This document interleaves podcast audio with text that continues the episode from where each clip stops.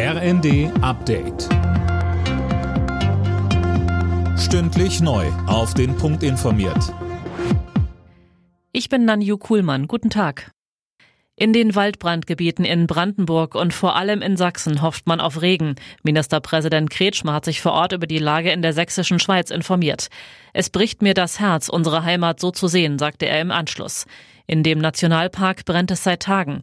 Den betroffenen Regionen hat er Hilfe beim Wiederaufbau zugesichert. In Brandenburg haben die Einsatzkräfte das Geschehen aktuell unter Kontrolle. Für Entwarnung ist es aber noch zu früh.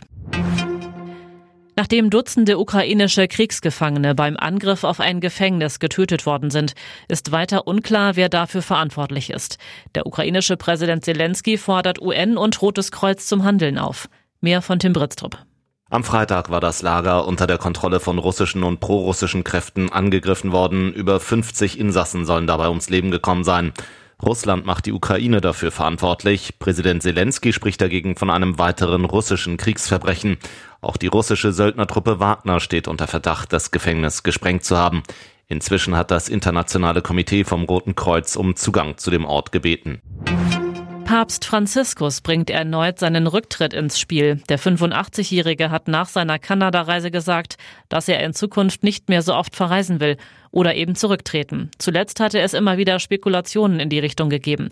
Franziskus hat seit Monaten Probleme mit dem Knie. Zuletzt saß er bei öffentlichen Auftritten immer wieder in einem Rollstuhl.